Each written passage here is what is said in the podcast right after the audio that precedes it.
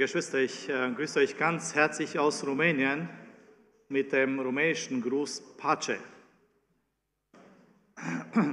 Also wenn ihr das Wort aussprechen könnt, könnt ihr ein bisschen rumänisch. Ich sage nochmal Pace.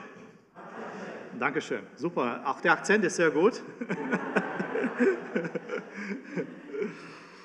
Dankeschön, dass wir hier sein dürfen. Und es ist für mich, auch für uns, habe gerade mit Dorit darüber gesprochen, ein besonderes Geschenk, dass wir uns sehen können, von Angesicht zu Angesicht. Ja, wo die Corona-Zeit angefangen hat, haben wir nicht richtig gewusst, was abgehen wird und wie die ganzen Entwicklungen sein werden. Aber wir sind dankbar dafür. In Rumänien sind viele Geschwister verstorben. Wir hatten eine etwas intensivere Zeit. Und in der zweiten Welle äh, ist ungefähr ein Dreiviertel unserer Stadt krank geworden. Das heißt, auch in unserer Gemeinde war Pause, waren natürlich viele auch nur mit leichten Symptomen. Aber mir ist besonders wichtig geworden, dass wir den Tag schätzen, dass wir das Leben schätzen, dass wir die Augenblicke schätzen, wo wir uns sehen, wo wir uns begrüßen dürfen, wo wir uns begegnen können. Aber auch die Zeit der Gnade schätzen, die uns gegeben ist, sie ist begrenzt, ja. Unsere Zeit läuft ab und wir wissen nicht, wie lang die ist, wie viel Zeit wir zur Verfügung haben. Aber das Schöne daran ist, ich denke, das Kinderlied hat auch den Einstieg zur Predigt gemacht. Das haben Sie ja nicht gewusst. Aber das ist schön zu wissen, dass Gott über den Ganzen steht. Ich werde an diesem Vormittag einige Gedanken weitergeben, die mir besonders äh, schwer am Herzen liegen. Ähm, Dorit wird dann anschließend ähm, einige Gedanken sagen über unsere Arbeit, über das, was wir momentan tun. Wir sind in einem Aufbruch und wir sind gespannt, wie Gott uns weiter führt. Es ist interessant, wie Menschen reagieren, wenn sie in eine neue Lebensphase hineinkommen oder unter neuen Lebensumständen leben müssen. Ja, es ist unterschiedlich, jeder reagiert anders. Und diese Lebensumstände treffen uns oftmals unerwartet. Wir wissen natürlich nicht, was der morgige Tag bringt. Und wir als Deutsche haben ja das große Problem, dass wir gerne vorausschauend arbeiten und auch vorausschauend planen möchten. Ja, wir möchten gerne einige Sachen planen und vieles ist so nicht mehr möglich geworden. Wir wissen auch nicht, wie dieser Herbst ablaufen wird. Ja, von vorne werden uns einige Sachen gesagt in den Medien, aber wie wird und wie äh, geht, wie, wie führt Gott eigentlich die ganzen Sachen? Was mir ganz wichtig geworden ist, ist eine Sache, dass wir wissen dürfen, alles, was auch in unserem Leben hineinkommt, geschieht unter Gottes guter Hand. Immer und überall ist er da und er hält seine Hände über uns. Und wir brauchen als Gemeinde, aber auch als Einzelpersonen einen prophetischen Blick. Ich nenne das mal so prophetischer Blick. Das heißt, es ist der Blick von oben. Ja? Wenn wir ein Navi haben und mit dem Navi durch die Gegend fahren, dann haben wir immer so, okay, jetzt links fahren oder in was weiß ich, wie viel Meter musst du ausfahren. Der prophetische Blick ist die ganze Karte. Du siehst die ganze Karte, du siehst die Übersicht und weißt, wo es hingeht. Und manchmal hilft es uns, wenn wir einiges verstehen, dass wir so eine Übersicht haben. Herr, was sind deine Gedanken? Was geschieht? Was geht jetzt ab?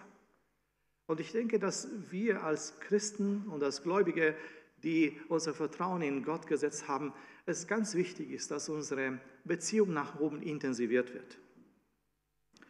Mein, äh, die Predigt von heute habe ich eigentlich benannt, so die Kraft eines kompromisslosen Lebens.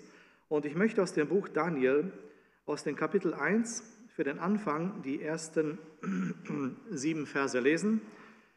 Ähm, ich weiß nicht, ob ihr den Bibeltext an die Wand projiziert. Ich habe die neue Bibel heute da. Vielleicht äh, kann man das synchronisieren. Wenn nicht, ist es auch kein Problem. Es ist ja dasselbe Wort, vielleicht ein anderer Wortlaut.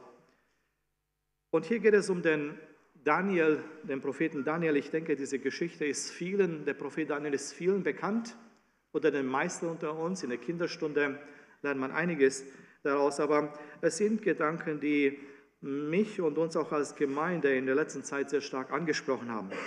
Daniel Kapitel 1, ich lese mal die Verse 1 bis 7. Im dritten Regierungsjahr des Königs Joachim von Juda zog der babylonische König Nebukadnezar vor Jerusalem und bedrängte die Stadt. Der Herr gab Joachim in die Gewalt Nebukadnezars und ließ auch einen Teil der Tempelgeräte in seine Hand fallen. Nebukadnezar brachte sie ins Land Shinar und ließ sie in der Schatzkammer im Tempel seines Gottes aufbewahren. Seinem obersten Hofbeamten Aspenas befahl er, einige jungen Israeliten aus dem Königshaus und den vornehmen Familien auszusuchen. Die jungen Männer müssen gesund sein und gut aussehen, sagte er. Sie müssen gut unterrichtet, klug und begabt sein, denn sie sollen in den Dienst am Königshof treten. Und dann sollen sie in der Sprache und Literatur der Chaldäer unterwiesen werden. Drei Jahre lang sollen die jungen Leute ausgebildet werden und danach in den Dienst des Königs treten. Der König ordnete an, dass sie von der königlichen Tafel mit Speise und Wein versorgt würden. Zu den jungen Juden, die ausgesucht wurden, gehörten auch Daniel, Hanania, Michael und Asaja. Aspenas gab ihnen babylonische Namen. Daniel nannte er Belshazzar, Hanania, Shadrach, Michael, Meshach und Asaja, Abednego. Den ersten Gedanken an diesem Vormittag ist, rechne mit Gott, wenn du ihn am wenigsten verstehst. Rechne mit Gott, wenn du ihn am wenigsten verstehst. Das Buch Daniel beginnt ja mit den ersten zwei Versen und das gibt uns an sich den Rahmen des ganzen Buches und den Kontext der damaligen Zeit sehr zusammengefasst, sehr komprimiert. Es wird uns nur eine Datierung gegeben. Es geht um einen König in Israel. Er ist einer der letzten Könige in Israel. Ähm, Im dritten Regierungsjahr des Königs Joachim wird uns hier gesagt. Und es wird gesagt, dass eine Belagerung stattfand von Jerusalem, die Stadt Jerusalem, und dass der neue König Nebukadnezar, der an die Macht gekommen ist, praktisch diese Stadt belagert hat. Die, sag mal so, was als Produkt daraus gekommen ist. Die Stadt hat sich damals ergeben und einen Teil der jungen Leute aus Israel wurden deportiert. Man hat irgendwo in den Universitäten gesucht, ja, wir sind junge Leute, man hat gesucht, dass sie ein bisschen gebildet sind. Und man hat eine ganze Schar junger Leute mit rübergenommen nach Babylon. Das war eine Strategie von Nebukadnezar. Und was Nebukadnezar noch macht, er entleert er nimmt die ganzen wertvollen Gegenstände des Tempels, nimmt er mit sich mit. Er hat nämlich ein, ähm, ein wichtiges Ziel dabei sich gesetzt. Denn in der damaligen Zeit Kämpfe galten sozusagen als ja, Kämpfe zwischen Göttern.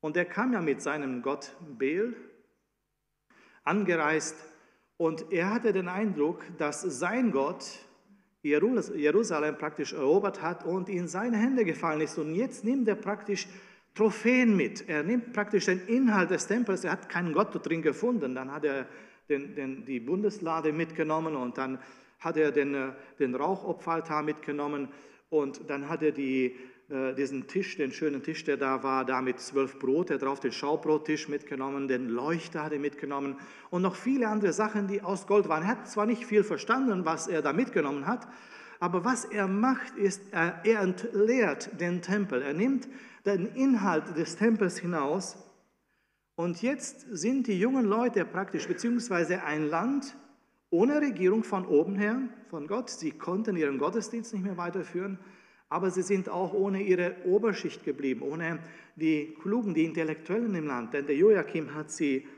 mitgenommen. Was aber ganz schön zu sehen ist hier, dass in diesem Chaos, das entsteht, und ihr müsst euch ja vorstellen, es ist ein Chaos, das entsteht. Wir haben ja gerade jetzt entdeckt, wie es oder erlebt, wie es in Afghanistan von weitem natürlich, nur was die Medien uns berichtet haben. Es ist momentan ein Chaos dort, es ist ein Umbruch. Und viele Menschen fragen sich, wie wird das weitergehen? Wie wird es weitergehen mit der, mit der Herrschaft der Taliban? Im Westen fragen sie sich ja natürlich auch, sie wollen Stabilität haben auf, auf globaler Ebene.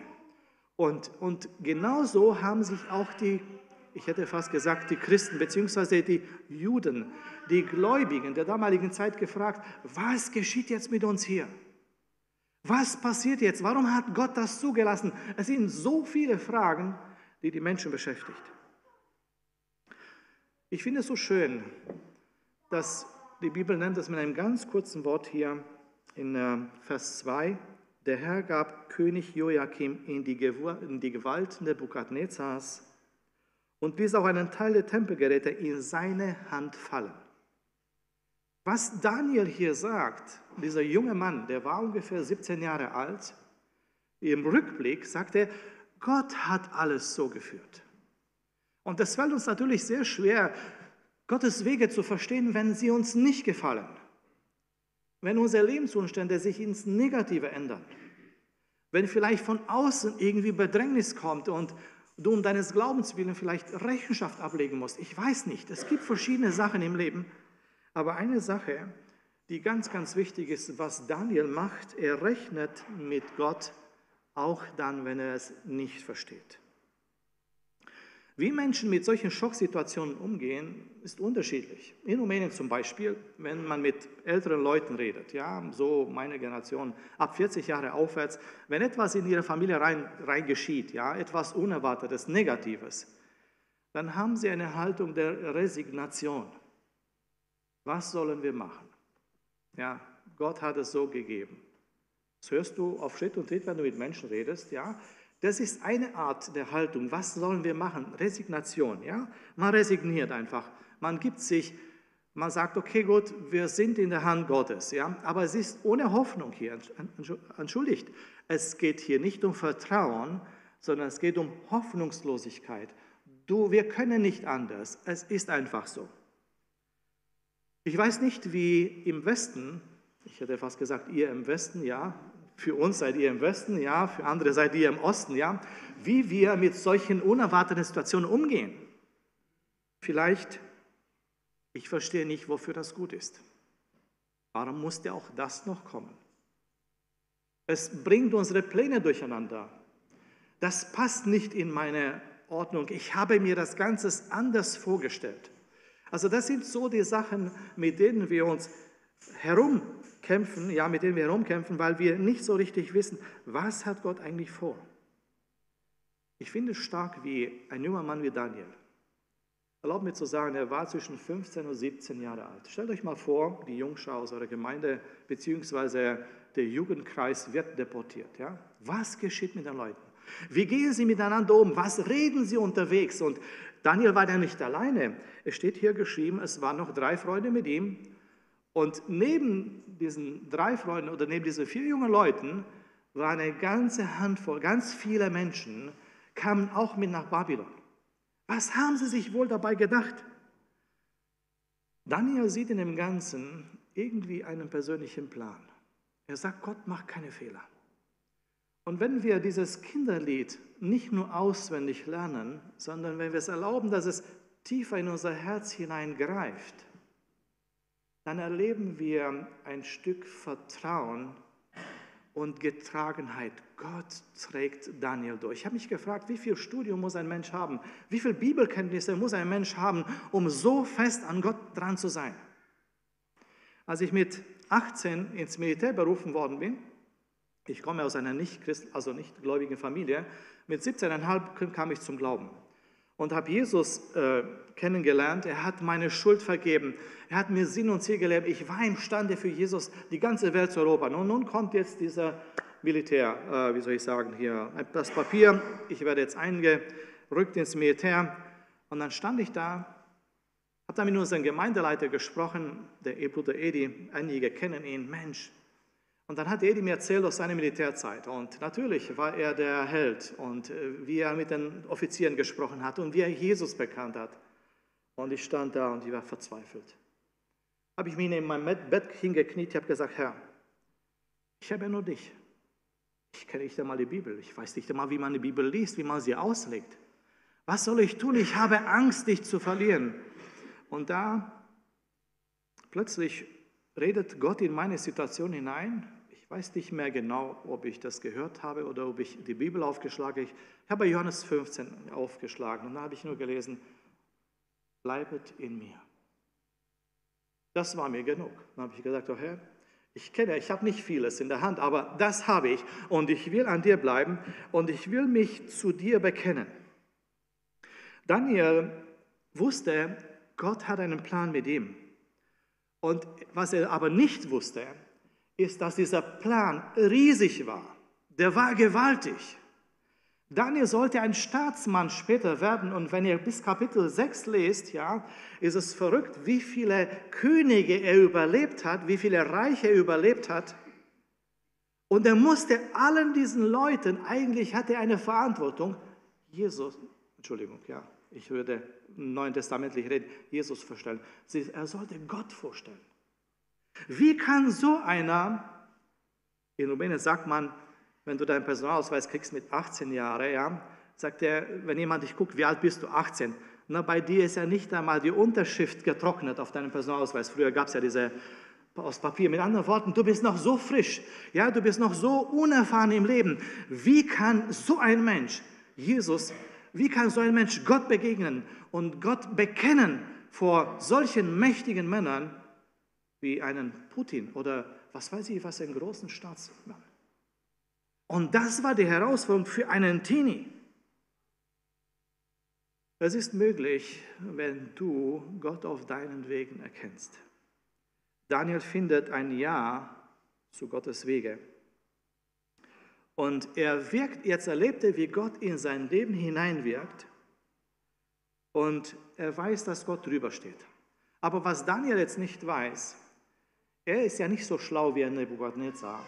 Denn Nebukadnezar verkörpert gewissermaßen ein antichristliches System. Lass uns jetzt mal ein bisschen hineinschauen, was er macht. Er hat als erstes als Beute aus dem Tempel den Inhalt weggeraubt, sodass der Tempel praktisch nur eine äußere Schale geblieben ist.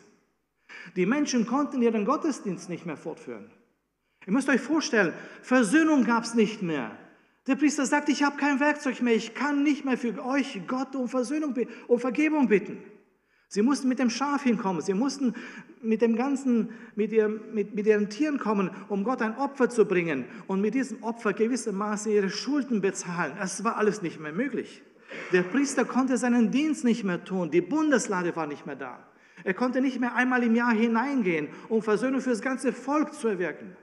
Es war alles nicht mehr möglich.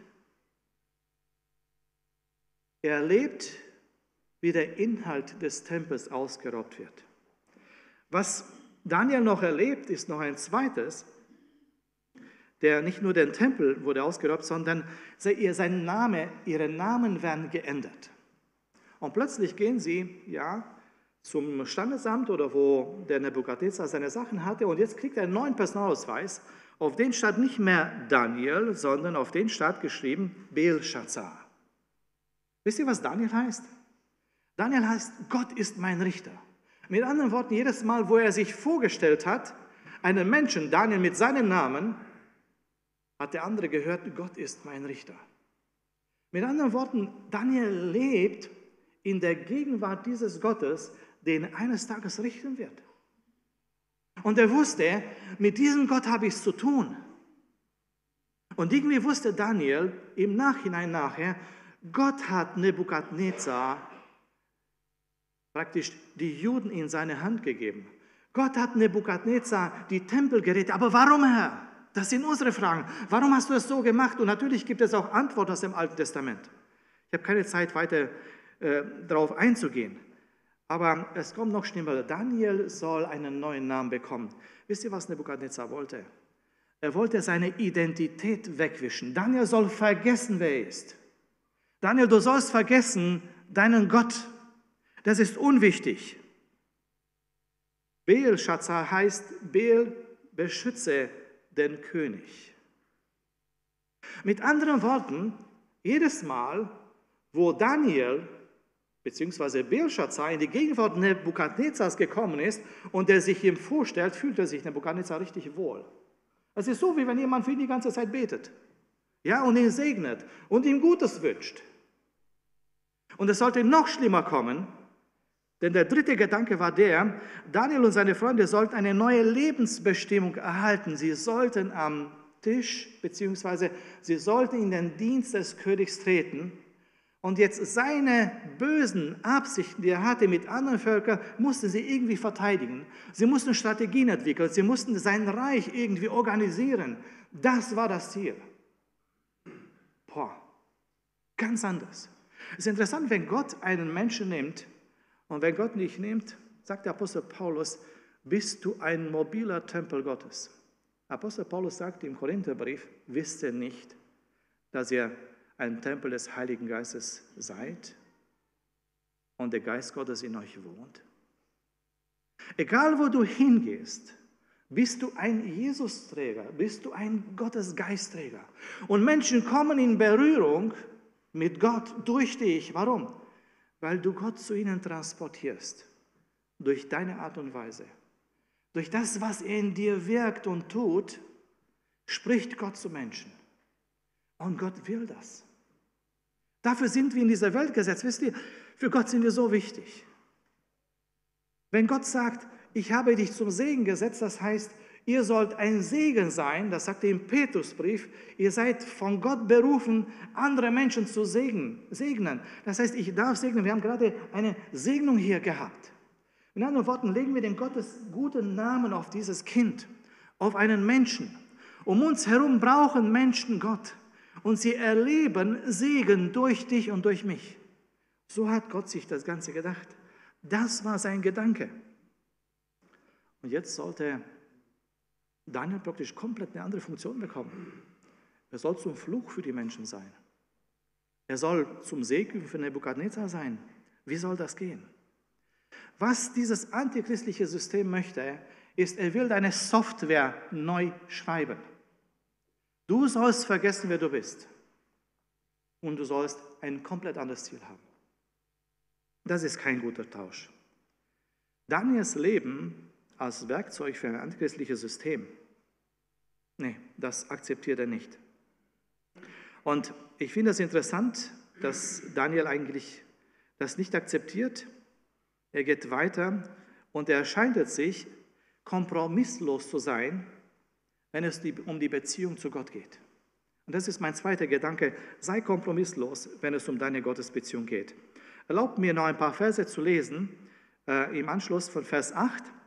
Aber Daniel war fest entschlossen, das gefällt mir so sehr, die Übersetzung, wer sagt, Daniel war fest entschlossen. Mit anderen Worten, in ihm wurde ein Entschluss gefasst. Er hat gesagt, ich gebe nichts zurück, ich akzeptiere diese Situation nicht. Daniel war fest entschlossen, sich nicht mit der Tafelskost des Königs zu verunreinigen.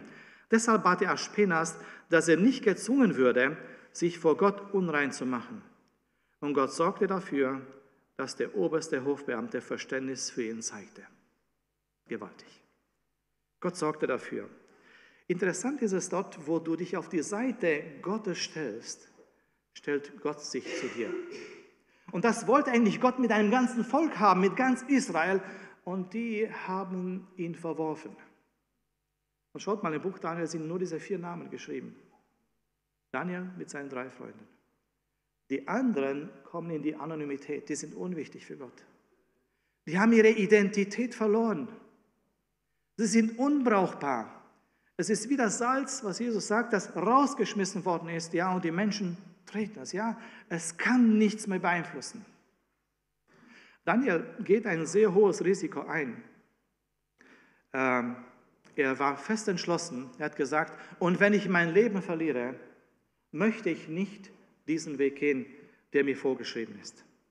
Daniel war fest entschlossen, sich nicht mit der Tafelskost des Königs zu verunreinigen. Woher hat Daniel die Kraft gehabt? Er hatte eine gepflegte Beziehung zu Gott. Ich finde so schön. Es wird uns wenig gesagt in Kapitel 1. Es wird uns nicht mal gesagt, dass er mal gebetet hat. Aber in Kapitel 2, da geht es um den Traum Nebukadnezars. Und Nebukadnezar entschließt sich, die ganzen Weisen zu töten. Daniel hört davon mit seinen Freunden und sie gehen ins Gebet. Sie beten und fasten. Sehr interessant. Und wenn wir dann weiterlesen in Kapitel 6, da haben wir einen anderen König, das ist der König Darius.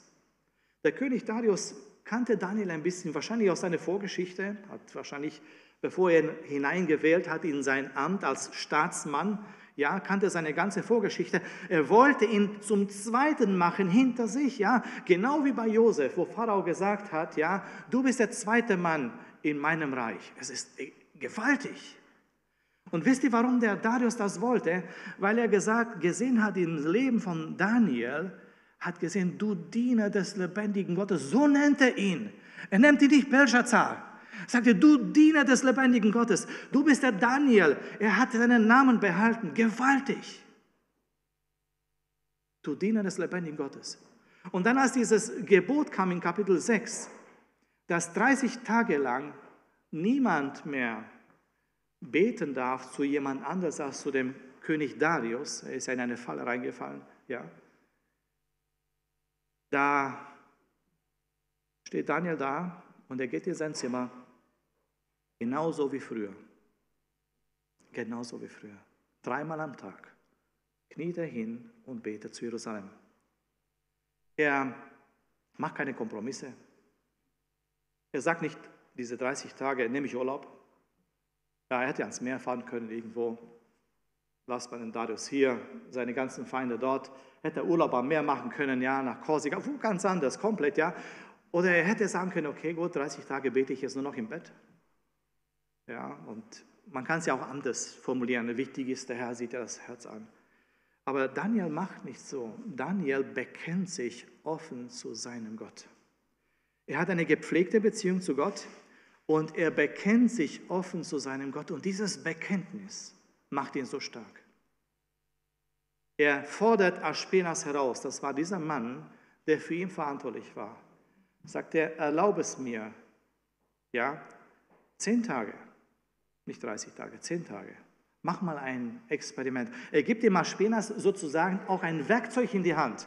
Denn der Aspenas wusste ja natürlich nicht, was er machen soll. Wie soll er umgehen mit diesen komischen Leuten, die plötzlich nicht mehr das Essen vom König haben möchten? Ist, ist das nicht eigenartig? Denn eigentlich haben die gut gegessen. Steht nur geschrieben, dass er von der Tafelskost des Königs gegessen hat. Mit anderen Worten, das, was der König zum Frühstück hatte, hatte Daniel zum Frühstück auf seinem Tisch. Das, was der König zum Mittagessen hatte, in derselben Qualität war das auf dem Frühstück, auf dem Mittagessentisch von Daniel. Das, was er zum Abendbrot gegessen hatte, war es da. Und der beste Espresso, den der König getrunken hat, ich liebe Espresso, ja, hatte Daniel die Möglichkeit gehabt zu trinken. Der König wollte, nicht nur seine Lehre weitergeben, denn drei Jahre lang sollten sie unterrichtet werden, drei Jahre lang sollten sie essen am Königstisch. Ja, das war sein Ziel. Er wollte sie füttern mit seiner Speise. Aber der König wusste nicht, dass der Daniel einen anderen Tisch hatte. Der König wusste nicht, dass er beim größten König, der Himmel und Erde geschaffen hat, eingeladen war, an seinem Tisch zu essen. Und ich denke an die Worte des Herrn Jesus, der sagt, er spricht mit den Jüngern, die bei Samaria sind. Und die sind reingegangen in die Stadt, um bei McDonald's Lebensmittel einzukaufen. Und dann kommen sie raus mit den ganzen Sachen. Sie wollen dem Herr Jesus was zu essen geben. Und er sagt ihnen, ich habe eine andere Speise, die ihr nicht kennt. Dass ich den Willen dessen tue, der mich gesandt hat. Ich denke, wir können in einem antichristlichen System Bekenntnis nach außen haben. Ein klares Zeugnis nach außen haben, ist, wenn wir kompromisslos leben. Wenn wir unsere Beziehung zu Gott pflegen und wenn wir vom Königstisch essen. Er lädt uns jeden Tag ein. Jeden Morgen ist er da und er lädt dich ein, dass du zu ihm kommst. Dass du sagst, Herr, so wie David im Psalm 63, ja, meine Seele dürstet nach dir. Und in deiner Gegend war dieses besser, als bei fetten Mahlzeiten dabei zu sein. Und ich gehe ins Heiligtum hinein. Und dann guckt er da rein, was sieht er? Er sieht einen Gott, der mächtig ist. Aber er sagt, deine Gnade ist besser als Leben gewaltig. Das braucht man mehr als das Leben, mehr als mein eigenes Leben. Deine Gnade ist besser als Leben. Und Daniel geht Schritte im Glauben. Dann er wagt und sagt dem Aspenas, erlaube mir zehn Tage dieses Experiment. Und das Schöne daran ist, Gott stellt sich wieder zu Daniel.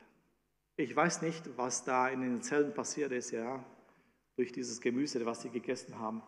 Aber irgendwie sahen sie besser aus als die anderen, so dass der Aspenas es akzeptiert hat, diese Königskost wegzulassen und ihnen nur Gemüse zu geben. Ich finde es interessant. Daniel hatte zu der damaligen Zeit keine hohe theologische Ausbildung. Der hatte, ich weiß nicht, wie viel Erfahrung mit Gott. Aber er hat sich auf Gott eingelassen. Wisst ihr, was mein Glaubensleben, mein Gebetsleben sehr stark revolutioniert hat? Und ich möchte diesen Gedanken noch schließen. Ich habe von einem Mann gelesen, Fritz Berger aus der Schweiz. Er hat beim Blauen Kreuz gearbeitet. Und eine Szene aus seinem Leben ist mir bis heute geblieben. Es war die Zeit, wo in der Schweiz Hungersnot war. Und er hatte, glaube ich, vier Kinder. Und er hatte Schulden und wusste nicht mehr, was, er, was sie essen sollen. Also sie hatten an dem Tag nichts zu essen gehabt. Und dann geht er auf seine Knie und betet. Ja, dein Bub hat kein Essen. Als ich dieses Gebet von ihm so gelesen habe, habe ich gedacht, kann man mit Gott so sprechen? Ja, dein Bub hat kein Essen. Da kam die Maria in Sinn, Johannes Kapitel 2, sie betet zu Jesus, aber ein bisschen anders. Das, natürlich war sie Sohn. Sie haben keinen Wein mehr. Kann man einfach zu Gott so schlicht kommen? Und Gott sagt ja. Das erwartet er von uns. Das heißt Glaube. Ich sage ihm das Problem und jetzt erwarte ich, dass etwas passiert. Jetzt erwarte ich, dass er segnet und dass er schenkt. Und das ist passiert. Daniel hat diese zehn Tage hat gesagt, Herr, du hast gehört, was wir mit den Aspinas gesprochen haben. Zehn Tage, jetzt steht dein Name aufs Spiel oder unser Leben. Und Gott segnet sie. Und wenn Gott segnet, wisst ihr, was heißt? Irgendwie funktioniert alles. Es geht so reibungslos, es ist so gewaltig, es fließt einfach. Und, und, und er wird zum Segen, Daniel wird zum Segen für seine Freunde. Das sie in Kapitel 3, wo praktisch diese dieses goldene Standbild aufgebaut war bei Nebukadnezar, dass sie Mut haben, Nebukadnezar, und wenn unser Gott uns auch nicht befreit aus deiner Hand, wir wollen trotzdem nicht uns vor dir verbeugen. Ich weiß nicht, was passiert wäre, hätten die drei Freunde Daniel nicht gehabt. Aber er wird zum Segen für seine Freunde. Er wird zum Segen für einen Nebukadnezar, den größten, mächtigsten Herrscher der Erde, der sich nachher bekehrt. Und ich glaube, wir werden Nebuchadnezzar im Himmel haben. Und wisst ihr warum? Weil sie jungen Mann gegeben hat, den Daniel, der gesagt hat, ich liebe Gott mehr als mein Leben. Und ich möchte schließen, wenn in unserem Leben Situationen kommen, die wir nicht verstehen, sage einfach so, Herr, ich verstehe die Situation nicht, aber ich rechne jetzt mit dir. Ich will kompromisslos leben. Und ich erwarte, dass du mich nutzt und gebrauchst in dieser neuen Zeit, in dieser neuen Phase meines Lebens. Ich weiß nicht, was kommen wird. Keine Ahnung. Ich weiß nicht, was das nächste Jahr bringt. Aber eine Sache ist schön zu wissen. Gott steht drüber. Ja, egal zu welcher Zeit dieses Kinderlied müssen wir gut auswendig lernen. Ja, die Bewegung dazu. Warum? Weil es eine Verheißung ist. Gott steht drüber. Und ich wünsche euch das hier in Kirchberg, dass ihr das erlebt. Wie ihr zum Segen sein könnt für ein Dorf, für eine Stadt, für eure Arbeitskollegen, für eure Familienangehörigen, egal für welche Menschen und wie wir gemeinsam ein Licht und ein Salz sein können. In dieser dunklen Zeit, es werden schwierige Tage kommen, es werden schwere Zeiten kommen. Und in diesen schweren Zeiten, lasst uns mit Gott rechnen. Und er will sich verherrlichen. Gott möge uns dazu helfen. Amen.